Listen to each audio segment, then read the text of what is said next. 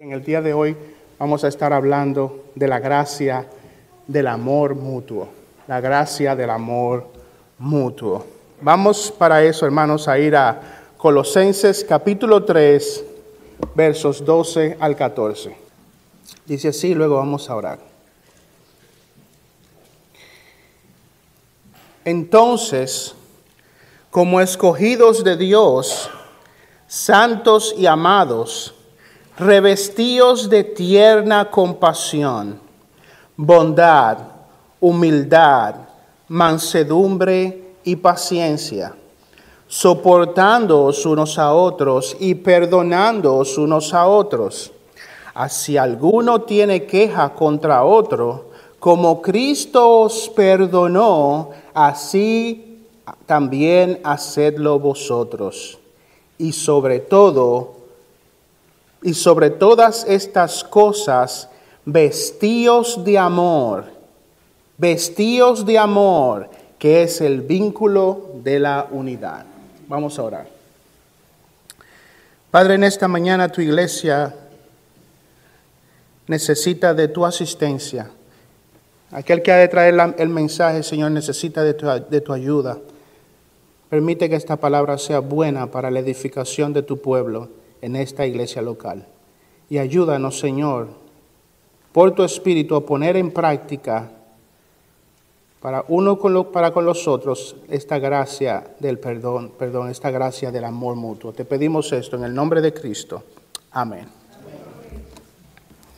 Antes de empezar, hermanos, quiero señalar que esta no es una serie sobre el amor. Esta no es una serie sobre el amor y por ello lo que vamos a ver es el tema del amor dentro del contexto de la unidad de la iglesia local. Cuando se habla de amor, es común que sea visto como la sumatoria, o muchas personas lo ven como la sumatoria de todas las gracias necesarias para la vida cristiana. Y lo, se ve así porque a veces se entiende que el amor por el hermano es un tipo de sustituto de las demás gracias necesarias para la unidad de la iglesia. A veces pensamos en el amor como esa sumatoria de las gracias, como si fuera lo único necesario para la unidad de la iglesia local. Es como si hay, si hay amor, entonces tenemos todo lo necesario. Bueno, si bien el amor es necesario, el amor no es un reemplazo para las gracias necesarias, las demás gracias necesarias para la unidad de la iglesia.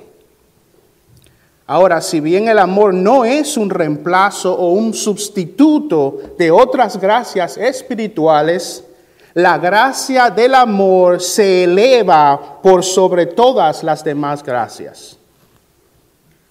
Esto es así, hermanos, porque el amor cualifica y orienta a las demás gracias espirituales. La compasión, la bondad, la humildad, la mansedumbre, la paciencia, Todas estas son gracias necesarias para preservar, mantener y promover la unidad de la iglesia local. Pero todas esas gracias deben de ser realizadas en amor. En amor. Nosotros podemos tener compasión por otras personas y hacerlo por motivos ulteriores. Hacerlo por ser promovidos, por ser vistos. Eso no es tener compasión en amor podemos tener bondad por otras personas. Muchos de nuestros países, los políticos van a los barrios pobres y tienen bondad y dan regalos a las personas, pero no lo hacen por amor, lo hacen por promoción propia, lo hacen para ganar un voto. Entonces, hermanos, como ven, todas las gracias necesarias para mantener al cuerpo unido necesitan de la cualificación y el orden que provee el amor. Todas las gracias deben de ser realizadas en amor. Por eso el amor se eleva por las demás gracias, pero no es un reemplazo de las demás gracias. Y sobre todas estas cosas, vestíos de amor, que es, dice el pasaje, el vínculo de la unidad. Esto quiere decir que el amor es el lazo, el vínculo, es el lazo que une a todas las demás gracias, que a su vez proporcionan la unidad de la iglesia local. Ahora, si somos llamados por este pasaje a ser vestidos de la gracia del amor, la gran pregunta es, ¿qué es el amor? ¿Qué es el amor sobre la base de las escrituras?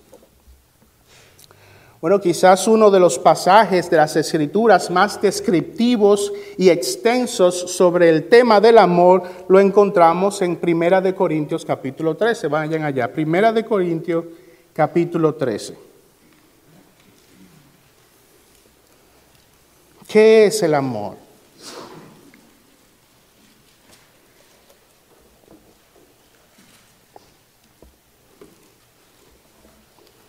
Versos 1 en adelante. Dice así, Primera de Corintios 13, verso 1 en adelante. Si yo hablara lenguas humanas y angélicas, pero no tengo amor, He llegado a ser como metal que resuena o címbalo que retiñe. Y si tuviera el don de profecía y entendiera todos los misterios y todo el conocimiento, y no tuviera y tuviera y si tuviera, perdón, toda la fe como para trasladar montañas, pero no tengo amor, nada soy. Y si diera todos mis bienes para dar de comer a los pobres, ah, muy bondadoso si diera todos mis bienes para dar de comer a los pobres, y si entregara mi cuerpo para ser quemado, pero no tengo amor, de nada me aprovecha. ¿Qué es el amor? Versículo 4. El amor es paciente, es bondadoso el amor no tiene envidia, el amor no es jactancioso, no es arrogante, no se porta indecorosamente, no busca lo suyo, no se irrita, no toma en cuenta el mal recibido, no se regocija de la injusticia, sino que se alegra con la verdad. Todo lo sufre, todo lo cree, todo lo espera, todo lo soporta, el amor nunca deja de ser.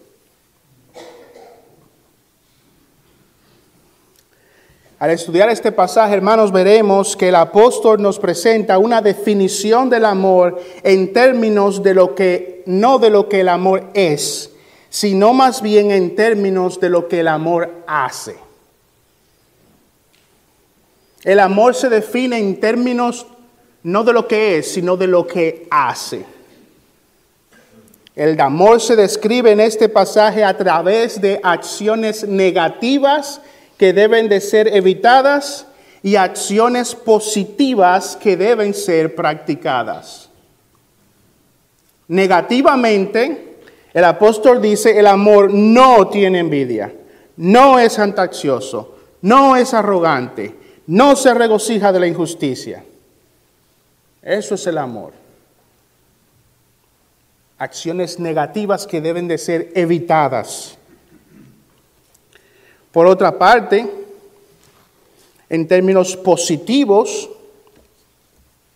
el amor que es? El amor se regocija de la justicia. El amor se alegra con la verdad. El amor todo lo sufre, todo lo cree, todo lo espera, todo lo soporta. El amor nunca deja de ser. Positivamente y negativamente el amor es algo, es una acción. El amor no es solo cosas que hacemos, pero también el amor son cosas que no hacemos. Ven hermanos, hay una definición bíblica del amor. Hay una definición bíblica del amor. Y debemos de tomar todo el espectro bíblico de lo que es el amor para definirlo, no simplemente tomar una cosa y dejar la otra. Ahora, dado que estamos estudiando las gracias necesarias para mantener la unidad de la iglesia local y estamos viendo lo que debemos de hacer para mantener esa unidad, vamos a concentrarnos en el día de hoy solo en los aspectos positivos del amor, o sea, aquellas cosas que debemos de hacer. Luego, si el Señor nos lo permite, vamos a ver los pecados que debemos mortificar o las cosas que no debemos de hacer para romper la unidad de la iglesia local y vamos entonces a ver los aspectos negativos del amor. Vamos a ver hoy solo los aspectos positivos, las cosas que debemos de hacer. Dice, el amor es paciente. El amor bíblico capacita al cristiano a soportar las ofensas del hermano, aunque haya sido ofendido una y otra vez. El amor que mantiene unida a la iglesia es un amor paciente. Un amor que tiene la capacidad, capacita al cristiano de soportar al hermano, aun cuando haya ofendido a uno una y otra vez. Lamentablemente, en este, este amor paciente y sacrificial en nuestros días se ve como una debilidad. Es criticado y visto como una debilidad. En nuestros días los hombres a quienes consideramos héroes, modelos a seguir, son aquellos que muestran valentía y arrojo para contraatacar. Esos son los héroes de nuestros tiempos. Los Trumps de, de nuestra era. Que no dejan, que le, no dejan pasar una. Si me atacan, contraataco. Si me insultan, insulto. Hoy en nuestros días, eso es lo que se celebra en nuestra sociedad, no la paciencia. Se celebra la arrogancia. Ay del que me toque. Los mortales, hombres finitos, pecadores, celebran la arrogancia, el contraataque. Sin embargo, vemos al Dios eterno, al Dios tres veces santo, al Dios todopoderoso, teniendo para con sus criaturas que un amor paciente un amor paciente. Segunda de Pedro, capítulo 3, versículo 9 dice, el Señor no se tarda en cumplir su promesa, según alguno entiende la tardanza, sino que es paciente para con vosotros, no queriendo que nadie perezca, sino que todos vengan al arrepentimiento. Hombres arrogantes, pecadores, violentos, y un Dios todopoderoso, paciente y amoroso con esas criaturas. Hermanos, si Dios, quien es tres veces santo, quien es puro en todos sus caminos, tiene paciencia para con sus criaturas, no debemos nosotros que somos mortales, finitos y pecadores, tener también paciencia para con nuestros hermanos. Hermano, ¿cómo está la gracia de la paciencia en tu corazón? ¿Cómo está la gracia del amor paciente en tu vida? El amor que hace que la unidad de la iglesia prospere es un amor paciente. Y ese amor, hermanos, también es bondadoso. El cristiano que es bondadoso es aquel que posee la gracia del servicio. Es aquel que tiene una constante y activa buena voluntad para con el prójimo. La gracia de la bondad hace que busquemos el bienestar de los demás y aún de aquellos que han pecado en contra de nosotros. Entre los incrédulos existe la venganza y la mezquindad. Pero esa nunca debe de ser la actitud de los hijos de Dios. Los hijos de Dios deben de ser bondadosos.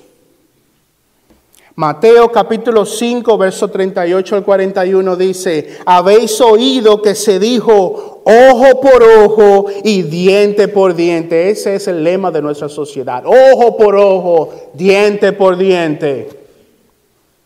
Pero yo os digo, dice el Señor, pero yo os digo, no resistáis al que es malo, antes bien a cualquiera que te abofetee en la mejilla derecha, vuélvele también la otra. Y al que quiera ponerte pleito y quitarte la túnica, déjale también la capa. Y cualquiera que te obligue a ir una milla, ve con él dos. Al que te pida, dale. Y al que desee pedirte prestado, no le vuelvas la espalda. Esa es la actitud de los cristianos.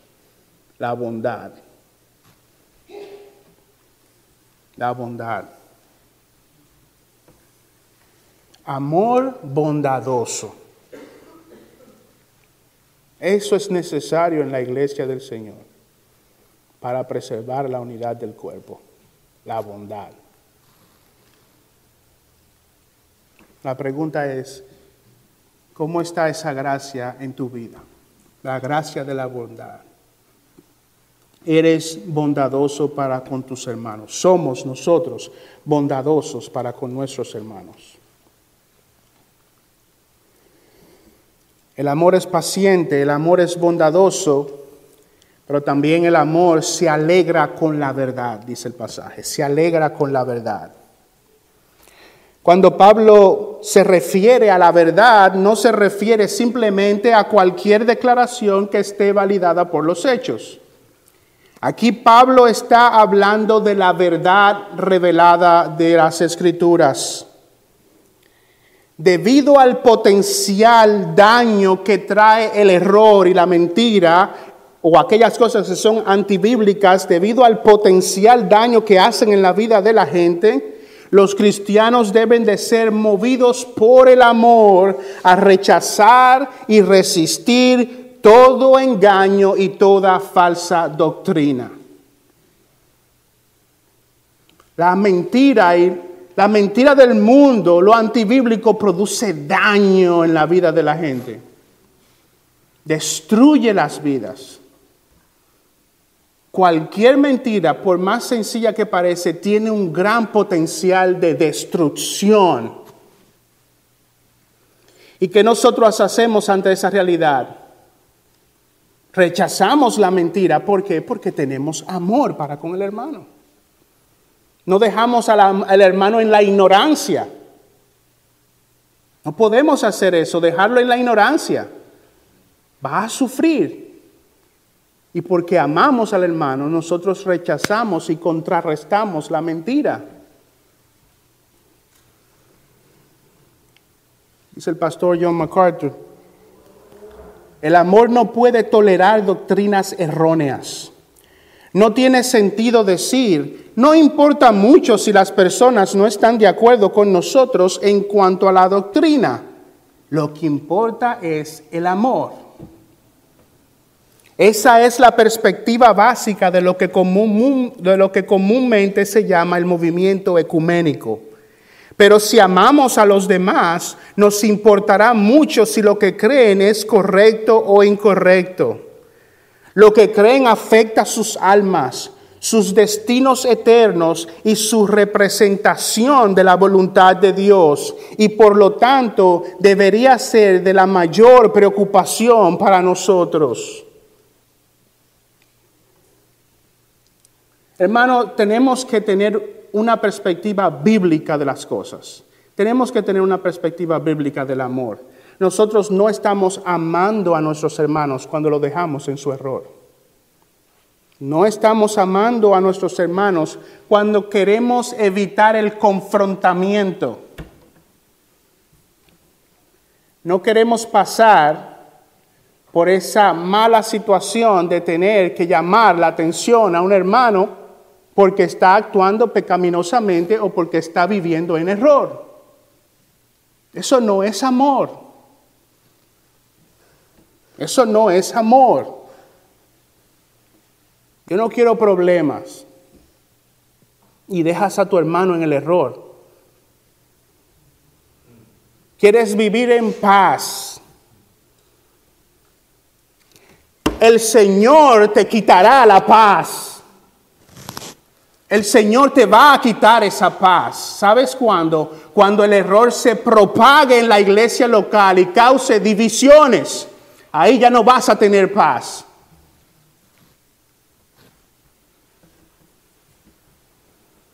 porque dejaste que se propagara el error por no querer confrontar al hermano, por tu falta de amor, por tu falta de amor, por no entender que ese pecado es nocivo, destruye el pecado y el error, destruye las vidas de las personas.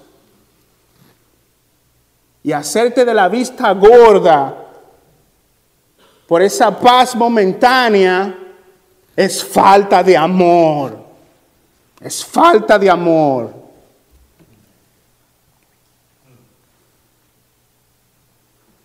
El amor se alegra con la verdad, se alegra con que nuestros hermanos anden en la verdad, se alegra que el entendimiento de la iglesia sea conforme a la verdad, se alegra cuando actuamos conforme a la verdad.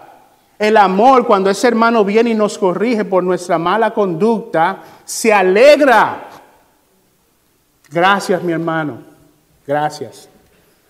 Lo hace por amor. Yo sé que lo hace porque me amas. Ese es el amor bíblico. Hermano, te tengo que decir esto porque te amo. Porque no te quiero ver caminando en ese camino. Esto está mal. Hermano, te tengo que decir esto porque te amo y porque amo la unidad entre nosotros y amo la unidad de la iglesia a la que pertenecemos. Y te tengo que decir esto porque te amo. Vamos a segunda de Juan.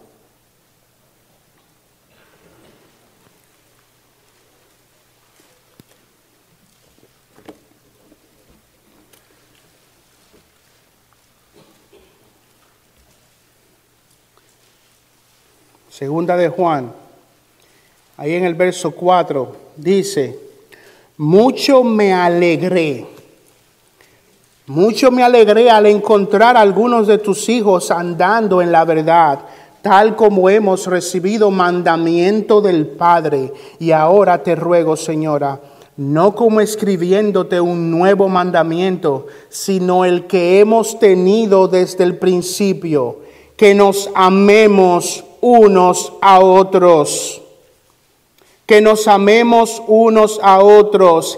Y este es el amor. Este es el amor, que andemos conforme a sus mandamientos. Este es el mandamiento tal como lo habéis oído desde el principio, para que andéis en él. Y este es el amor que andemos conforme a sus mandamientos. El amor y la verdad no son inseparables, hermanos.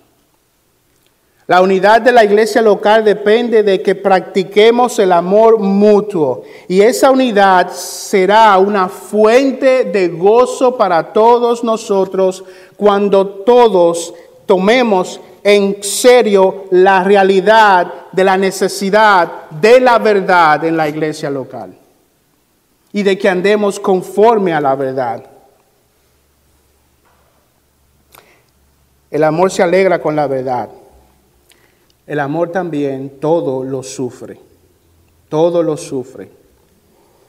Al decir que el amor sufre todas las cosas, Pablo denota la capacidad del cristiano de cargar o cubrir los pecados del hermano con el fin de ocultarlos y de evitar exponerlos.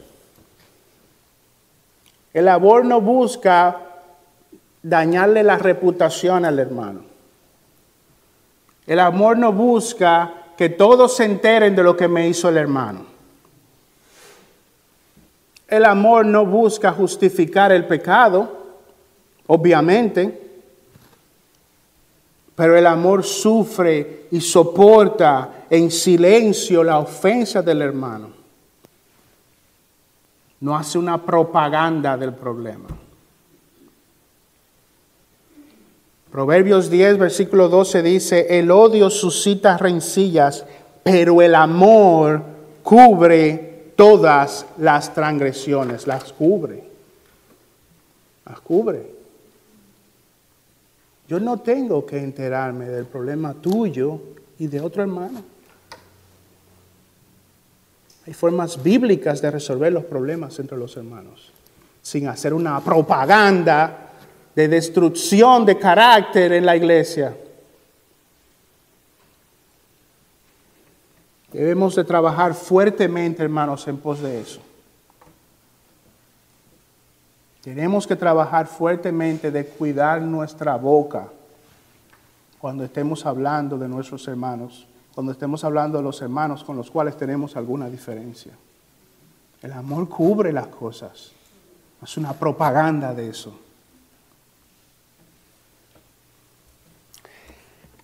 El amor todo lo cree. El amor no es sospechoso o cínico. No anda con sospechas.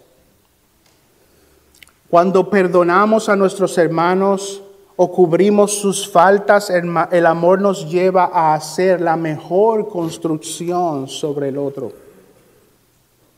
Cuando el hermano nos pide perdón, nosotros no tomamos ese perdón con sospecha. ¿Será verdad? ¿Será mentira? Hasta que la conducta de nuestros hermanos diga lo contrario, el amor nos debe llevar a, dar a nuestros hermanos el beneficio de la duda. Obviamente, si tu hermano te pide perdón y su conducta es contraria, bueno, hay una situación clara y evidente, pero si tu hermano te pide perdón y no regresa a esa falta, quita esa duda de tu corazón. Quita esa duda. El amor lo cree. El amor vive en paz. El amor no es rápido para juzgar al hermano. Te pidió perdón, no ha regresado a esa conducta, no ha hecho una propaganda en la iglesia sobre lo que pasó, el hermano está actuando bíblicamente, ¿por qué tienes que tú pasar juicio ahora sobre el perdón que el hermano te pidió? El amor todo lo cree.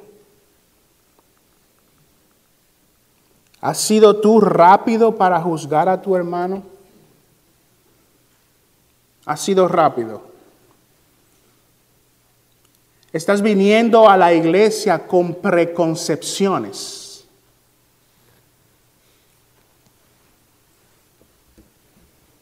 Te sientas a escuchar el mensaje del pastor con preconcepciones o predispuesto?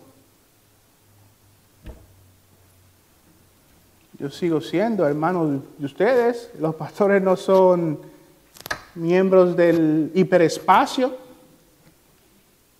Y no es amor, hermanos, no es amor sentarse a escuchar la palabra con preconcepciones. Ah, mira lo que dijo, eso fue por mí que lo dijo. Él está hablando de este tema, no, eso me está criticando a mí o está criticando, eso son preconcepciones, eso no es amor. Como el pastor nos ha dicho antes, la mejor fórmula para evitar eso, ¿sabes que Si es para ti, cógelo para ti. Viniste a sentarte a la iglesia de Cristo, el mensaje es para ti. Aplícalo a tu vida. Pero no hagas esas preconcepciones. No llegues a conclusiones. Si necesitas aclarar cosas, acércate en silencio, en amor, al hermano. El amor todo lo cree, hermanos. ¿Cuánto problema nos evitaríamos si tuviéramos esa actitud? El amor todo lo cree. El amor no hace preconcepciones, prejuicios.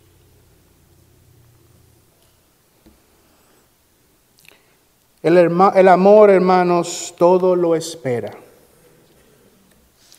El amor es esa cualidad que se desarrolla dentro del marco de la esperanza.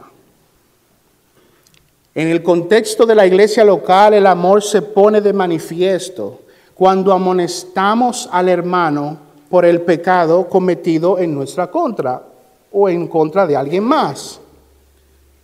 Pero no lo hacemos de nuevo con esta actitud de yo sé cómo va a actuar este hermano, yo sé lo que él va a hacer. No, el amor se acerca al hermano, amonesta al hermano, pero lo hace con esperanza. Porque si vas ahí con preconcepciones y con un prejuicio, tú no estás actuando en amor.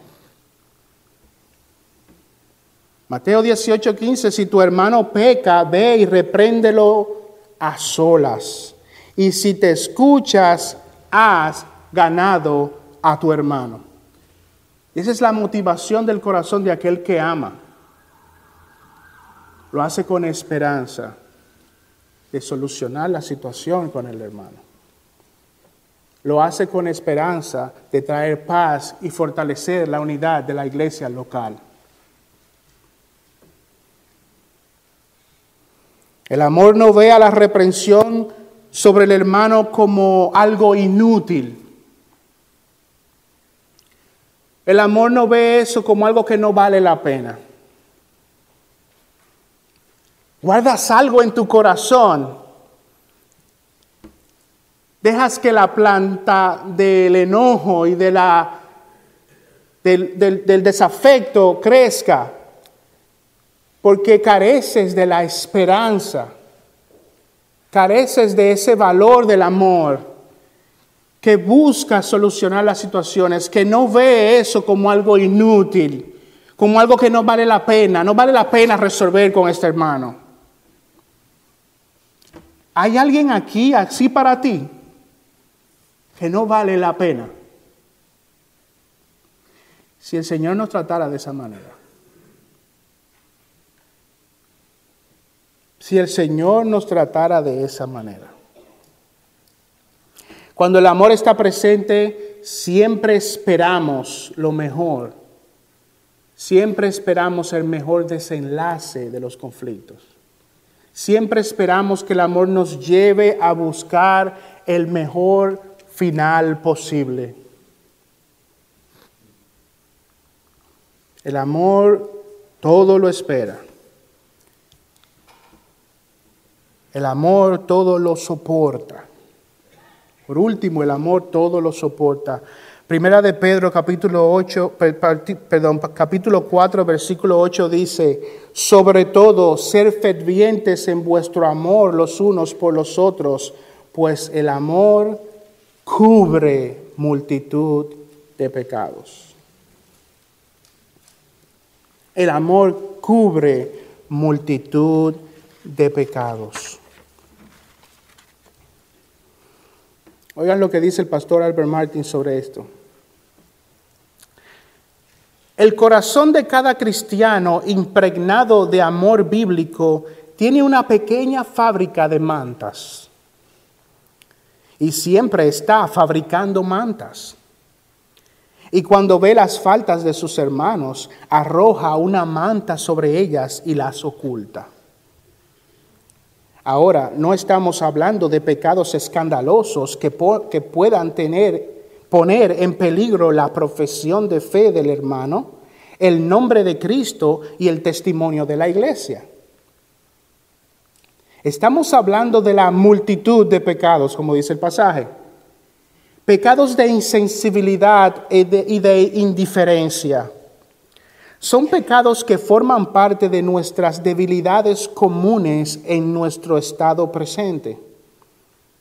En el corazón de cada hijo de Dios lleno del Espíritu Santo hay una fábrica de mantas para arrojarlas sobre los pecados de sus hermanos. ¿Es tu corazón una fábrica de mantas? ¿Es tu corazón una fábrica de mantas para cubrir los pecados de tus hermanos? ¿O eres rápido y presto para que los hermanos se den cuenta de que tú los de ellos te ofendieron a ti por la más mínima cosa? Por la más mínima cosa hay que reivindicarte. Hay que hacer justicia. Porque el hermano tiene tres domingos que no me dice hola.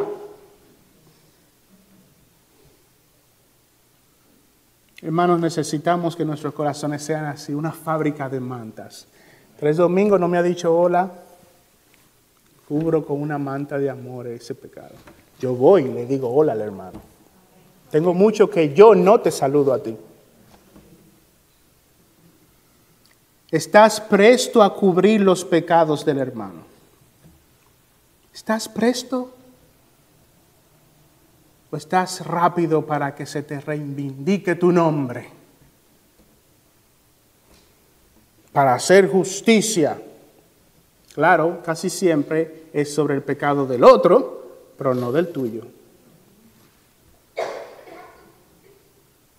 Quieres que tus hermanos cubran tus pecados, pero tú no quieres cubrir los pecados de otro. Oh hermanos, oremos al Señor que haga de cada corazón en esta iglesia una fábrica de mantas.